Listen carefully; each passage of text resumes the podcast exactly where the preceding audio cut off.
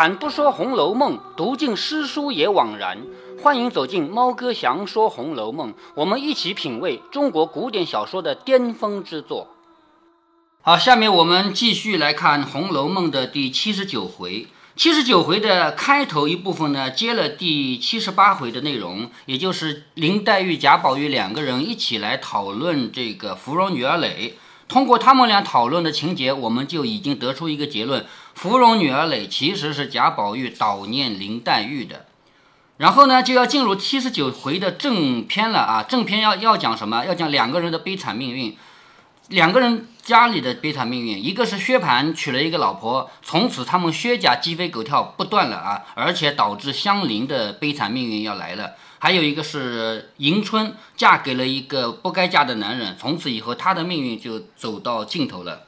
原来贾赦已将迎春许与孙家了，已经把这个迎春嫁给了孙家。贾赦是老爸嘛，老爸嫁女儿他是绝对权威，只要他同意就是同意，女儿也不可能反对的，别人也不可能反对。比如说邢夫人，邢夫人也没什么好反对的，因为贾赦是老大。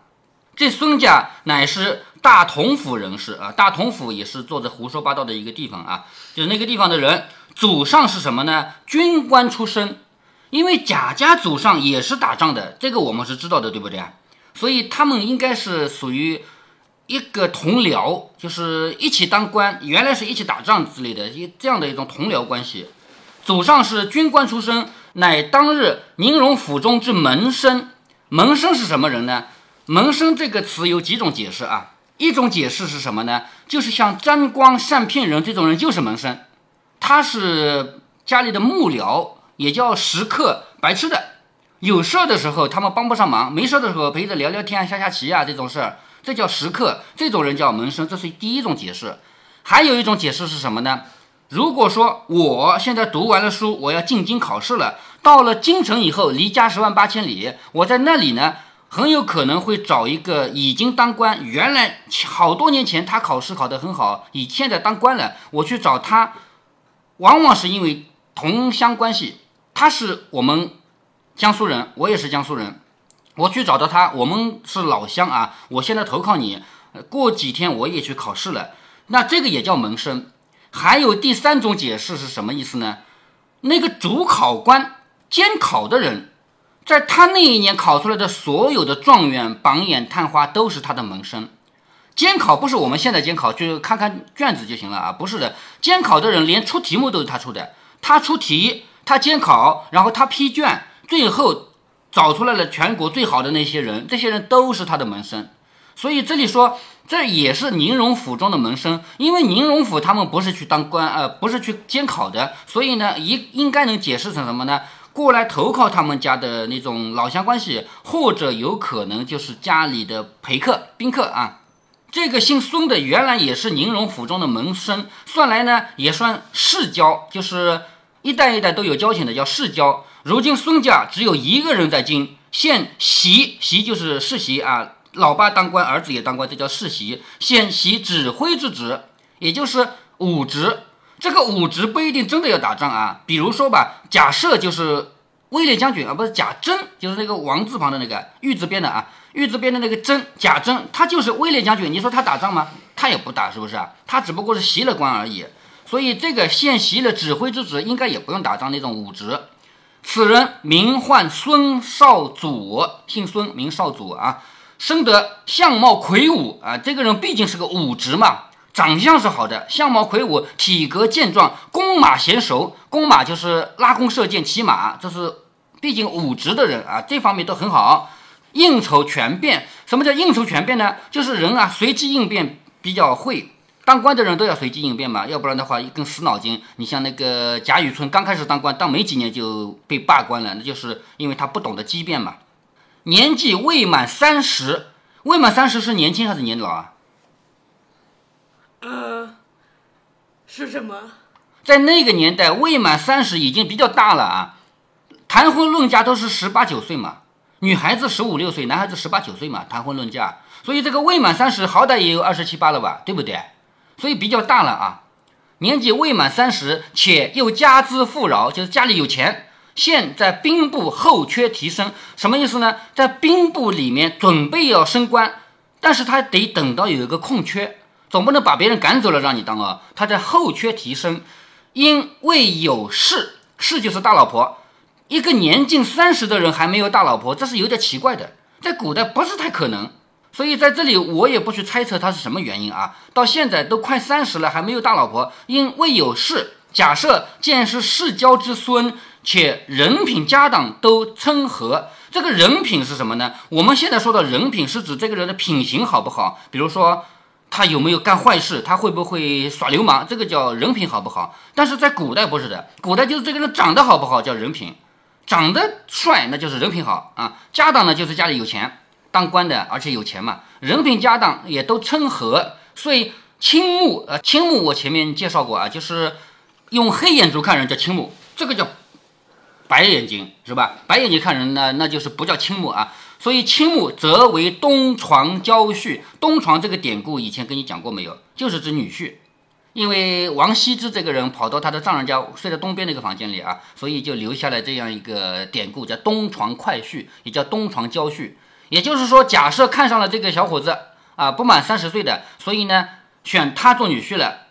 一曾回民贾母，贾母心中却不十分称意。你看啊，这里加了一句话，贾母是不怎么太同意的，但是贾母是没有资格劝的，拦阻的。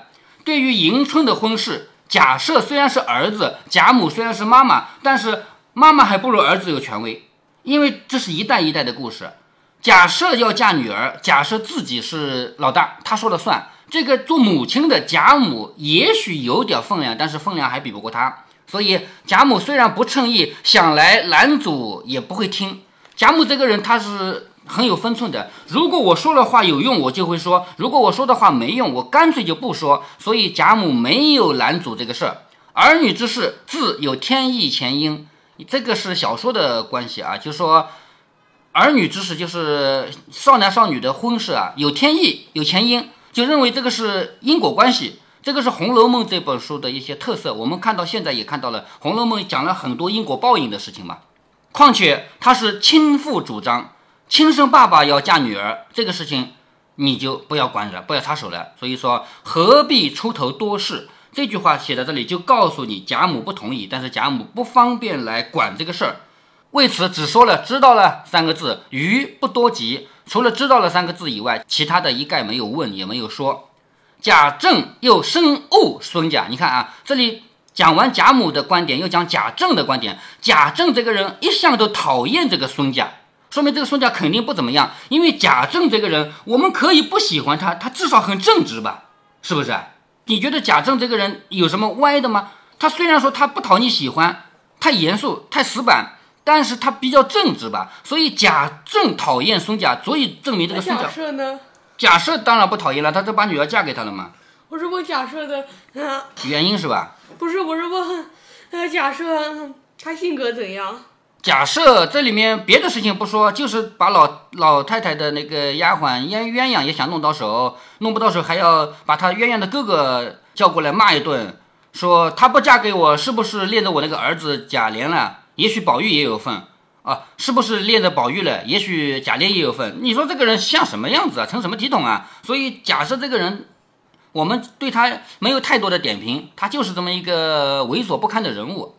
但是贾政不是的。贾政实实在在是一个比较正直的人，只不过他死板过头、迂腐过头了，所以我们不喜欢他。这里提到贾政深恶孙家，讨厌孙家，虽是世交，当年不过是比祖西慕容宁之事，就是当年是那个孙家的祖先啊，他们来巴结我们荣国府、宁国府，有不能了结之事才拜在门下的。你看这里提到了。因为他家有事没有办法了结，要依靠我们宁国府、荣国府的权势，所以在拜在我们门下做了门客。也就是他跟那个沾光善骗人没有什么太大的差别啊，并非失礼之族，不是读书讲礼仪的人家。像贾家是读书讲礼仪的，所以出来的每一个人他都不差。但是这个人家不是，因此倒劝诫过两次，无奈贾赦不听，也只得罢了。贾政作为弟弟是劝过的，不要把女儿嫁到这种人家去。但是贾赦不听，贾赦不听呢，后面还要提到一个原因啊，我们先不剧透，到后面再讲啊。宝玉却从未会过这孙少祖一面的，宝玉见都没见过这个孙少祖。次日只得过去聊以色泽。什么叫聊以色泽呢？你说这个二姐姐都要嫁人了，这个二姐夫好歹也要见一面吧，是不是啊？所以过去陪他聊了一下啊，也就是场面上的事情。只听见说娶亲的日子甚急，也就是从说了到最后嫁过去，中间这段日子很短很短啊，很急。不过今年就要过门的，又见邢夫人等回了贾母，将迎春接出大观园去等事。为什么要接出大观园呢？谈婚论嫁的时候，不断的有人来往，比如说媒婆先来几趟，然后呢那边夫家的人也要送礼过来，要来几趟。这个时候。迎春是不方便住在大观园里面了，所以就接触大观园，要住在前面那个正房里去了。那么这些人还说，嗯，要去见迎春吗？见是要见的，像媒婆肯定是见迎春的呀。她见了以后，就到孙家去说那个人家女孩子美若天仙什么的，对不对啊？所以媒婆肯定是见着的。那么孙家来的人，如果是女眷，估计也能见着，也有可能见不着。这个古代礼仪比较的严格，我们现在不参照那些啊。应该是跟夫家的男人肯定是不见面的，哪怕跟老公也是不见面的。但是跟他们家来的这个女仆人送礼啊什么东西的人是否见面，现在没有那么多的资料啊，我也不清楚。那么为什么说男女授受不亲，但是媒婆可以见到哈？嗯，媒婆我估计吧，见那那家人家的男子应该也能见的。媒婆是个老太婆了，你管那么多男女授受不亲的事，是不是啊？没有谁年纪轻轻做媒婆的，我们现在不讲究这些东西啊。贾宝玉因为迎春要接触大观园呢，他越发就扫去了兴头，就是他觉得太扫兴了，每日痴痴呆呆的，不知作何消遣。贾宝玉他觉得大观园里少了几个人啊，前面少掉了一个薛宝钗，是有意搬出去的嘛，现在又搬出去一个迎春，他觉得越来越荒凉了，所以呢，他也没什么好。消遣是指的度日子，这这打发日子的方式啊，不知作何消遣，不知道该怎么打发日子了，就反正他心里很无聊，很难过。又听得说陪四个丫头过去，这个陪就是把丫头做嫁妆嫁过去。在这里我要停下来跟你分析一个人物，谁呢？思琪，琴棋书画，思琪是迎春的丫头，对不对？思琪前面我没有交代她的结局。因为《红楼梦》八十回以后就不是曹雪芹写的了，我不知道思琪的结局。但是看到这句话，我要问你的是：思琪被赶出大观园，对他来说是好事还是坏事呢？坏事。为什么呢？因为呃被赶走哈，对他仆人来说总归呃是很大的惩罚。哎，对，被赶走的话非常丢人，很多人被赶走以后就自杀了嘛，对不对？但是思琪这个人的个性，我判断他不会自杀，因为前面发生过很多事情，发现思琪这个人啊要强。比如说为了那一碗炖鸡蛋的事情，他率人去把厨房给砸了，是不是？这么要强的人，我认为他出去不会自杀，这是第一。第二呢，赶出去以后有一个什么好的结果？她没有作为嫁妆嫁到孙家去。你知道嫁到孙家去是什么结果吗？呃，那是不是就像？呃，迎春一样，呃，不受到折磨。对呀，连迎春都折磨死了，嫁过去的嫁妆还能有活命吗？所以到了孙家以后，是先是这几个仆人，就是嫁过去的嫁妆被折腾了，然后最后死的是迎春呀，知道吗？所以尸体究竟是好的结果还是坏的结果，我们没有办法去给他一句话说明白。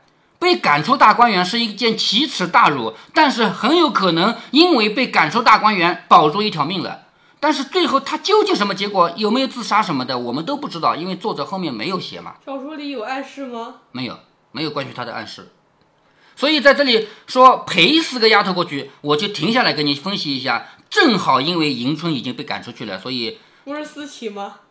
啊，不，思琪啊，迎春啊，呃，思琪啊，正好因为思琪被赶出去了，所以我这要停下来，就讲一下他的结局。他的结局很有可能因祸得福了，我只能说有可能，对不对？又跌足叹，贾宝玉听说要嫁四个丫头过去，就在那跺着脚叹。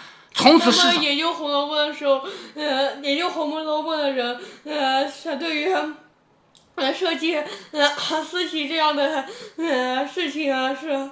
呃，认为啊，曹雪芹是什么？啊，就曹雪芹的观点是不是啊？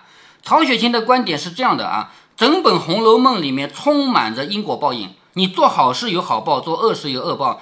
举个最极端的例子，就是王熙凤。王熙凤一辈子做了一件好事，其他的都是坏事，所以最后她命运很惨，她的女儿有一个好命运，是不是啊？《红楼梦》充满了这样的因果报应。一件善事，是不是说帮助了刘姥姥？哎，对呀，就帮了刘姥姥二十两银子嘛。他做了一件好事嘛，对吧？这件好事最后报应报在他的女儿身上，所以乔姐有了一个好的结局，但是她的命运很悲惨。那么我们回来看，要想了解思琪的结局。我们就必须先了解思琪的为人。思琪这个人对他的介绍不是太多，但是一个人追求爱情，他跟他的表哥啊叫潘佑安两个人在花园里偷偷幽会。我们可以说这件事情是违反当时的礼法的，但是在作者眼里，这种事情是要批评还是要歌颂的呢？歌颂。哎，要歌颂的。作者认为这是追求个性，所以作者不认为这是一件很大很坏的事情。虽然按当时的礼法，这种事情是不能接受的，知道了要打死的，但是作者不这么认为，所以我认为迎春不会因为这件事情死亡。但是迎春毕竟做了一件坏事，打砸厨房，凭什么你就要吃到顿单？啊，思琪，老是说迎春，迎春啊，老说错啊，思琪，他毕竟做了一件坏事，他去打砸厨房，是不是？所以，一个人做好事好报，做坏事坏报。思琪如果要接受坏的报应的话，就是为打砸厨房的事情，你必须受惩罚。所以这件事情是逃不过的。但是，我认为思琪不可能因为跟他的表哥谈情说爱就导致死亡，他不到这个地步。所以，《红楼梦》里面啊，我们知道研究《红楼梦》的人多了去了啊，没有谁有定论说思琪一定什么命运，谁也拿拿不出定论来啊，互相说服不了谁。你也可以。从你的角度来讨论一下，司机会怎么怎么命运啊？反正曹雪芹也不活过来了，你也问不着人了。贾宝玉听说又陪了四个丫头过去，他就叹：从此后世上又少了五个清洁的人了，连迎春，连四个丫头，从此少了五个清洁的人了。因此，天天到紫林洲一带的地方徘徊。你看，紫林洲是当年迎春住的地方吧？跑到那个地方去徘徊，见其轩窗寂寞，轩和窗一个意思啊，都是窗户啊，就是。窗户还在，没有人住在里面了，叫轩窗寂寞。好像没有描写过那紫林洲是什么样的。紫菱洲什么样，在刘姥姥带着，就是刘姥姥二进荣国府的时候，有少量的描写。毕竟这是描写吗？呃，很少很少。紫菱洲不是贾宝啊，不是不是贾母经过一个竹晃桥过去的吗？这就紫菱洲呀。呃，走去，要走桥去的不是嗯，藕香榭吗？哦，对。还是你记性好，那就是紫菱洲真的没有描写，是不是啊？没描写过啊。见其轩窗寂寞，屏障萧然，就是那个屏幕啊、帷帐啊还在，可是没有人了，屏障萧然。不过有几个该班上夜的老妪，就只剩几个老太婆了。老太婆干嘛？看房子的，在这值班看房子的。再看那岸上蓼花苇叶，就是那个水边那个花啊，还有芦苇叶啊，池内的。翠行香菱，这个香菱是指真的菱啊，不是指那个 丫鬟啊。这个行是古代的一种蔬菜，现在不吃了啊，也是水菜啊。翠行香菱也都觉得摇摇落落。你看，同样的花，同样的草，因为意境不一样，感觉就不一样了吧？他看到觉得摇摇落落，似有追忆故人之态，迥非素常逞颜斗色之可比。也就是这里人热闹的时候，花开的也热闹；人没有的时候，花开的也也像是要凋零的样子。既领略的如此寥落凄惨之景，是以情不自禁，乃信口吟成一歌曰：“他随手随口就吟了一首诗，叫‘池塘一夜秋风冷’。你看这个‘冷’字结尾，‘池塘一夜秋风冷’就是一种寒凉的气氛出来了，是不是啊？吹散寄荷。”红玉影，这个霁就是灵的意思啊。吹散那个灵啊，荷花啊，红玉的影子。这个红玉影肯定指的是迎春的身影。迎春已经不在这儿了嘛。了花林叶不胜愁，重露繁霜压仙梗。了花林叶，他们不知道什么叫愁。这个不胜其实不不是不知道啊，他们经不住这么这么悲哀，经不住这么愁啊。从露就是很重很重的露，一层一层的露，还有繁霜，就是一层一层的霜压在它那个尖尖的，就细细的那个中间那个杆儿，也就是像荷花中间不是有一根杆儿嘛，对吧？那一丛一丛的露水和霜压在这个杆儿上。这句话指的是什么？什么？真的是指的是那个荷花啊林吗？意境。指的是人，有人受压迫，是不是啊？不闻永昼敲棋声，这个很好理解啊。永昼就是白天嘛，听不到白天有人在下棋了。迎春喜欢下棋嘛？前面我们多少次看到过迎春下棋的是吧？不闻有是哪次？最前面第七回就有，那个周瑞家的送宫花的时候，送到他们那个报厦，当时没有没有大观园啊，送到报厦的时候，迎春在下棋嘛。嗯啊，不闻永昼敲棋声，就是这里不再有人下棋了。燕泥点点污棋平，就是那个燕子骑了泥土来做窝，它不是有泥土要撒下来吗？撒下来把下面那个棋盘都弄脏了，就是这个棋没有人下了，也不会有人插了嘛，对不对？古人惜别连朋友，况我当今手足情？手足就是兄弟姐妹嘛。古人惜别的时候还要同情我这个朋友要远离了，何况我呢？我现在的这些兄弟姐妹的感情呢？这就是贾宝玉随口吟了一首诗。其实贾宝玉看到眼前这个景象，他已经受不了了。大观园已经越来越消疏了。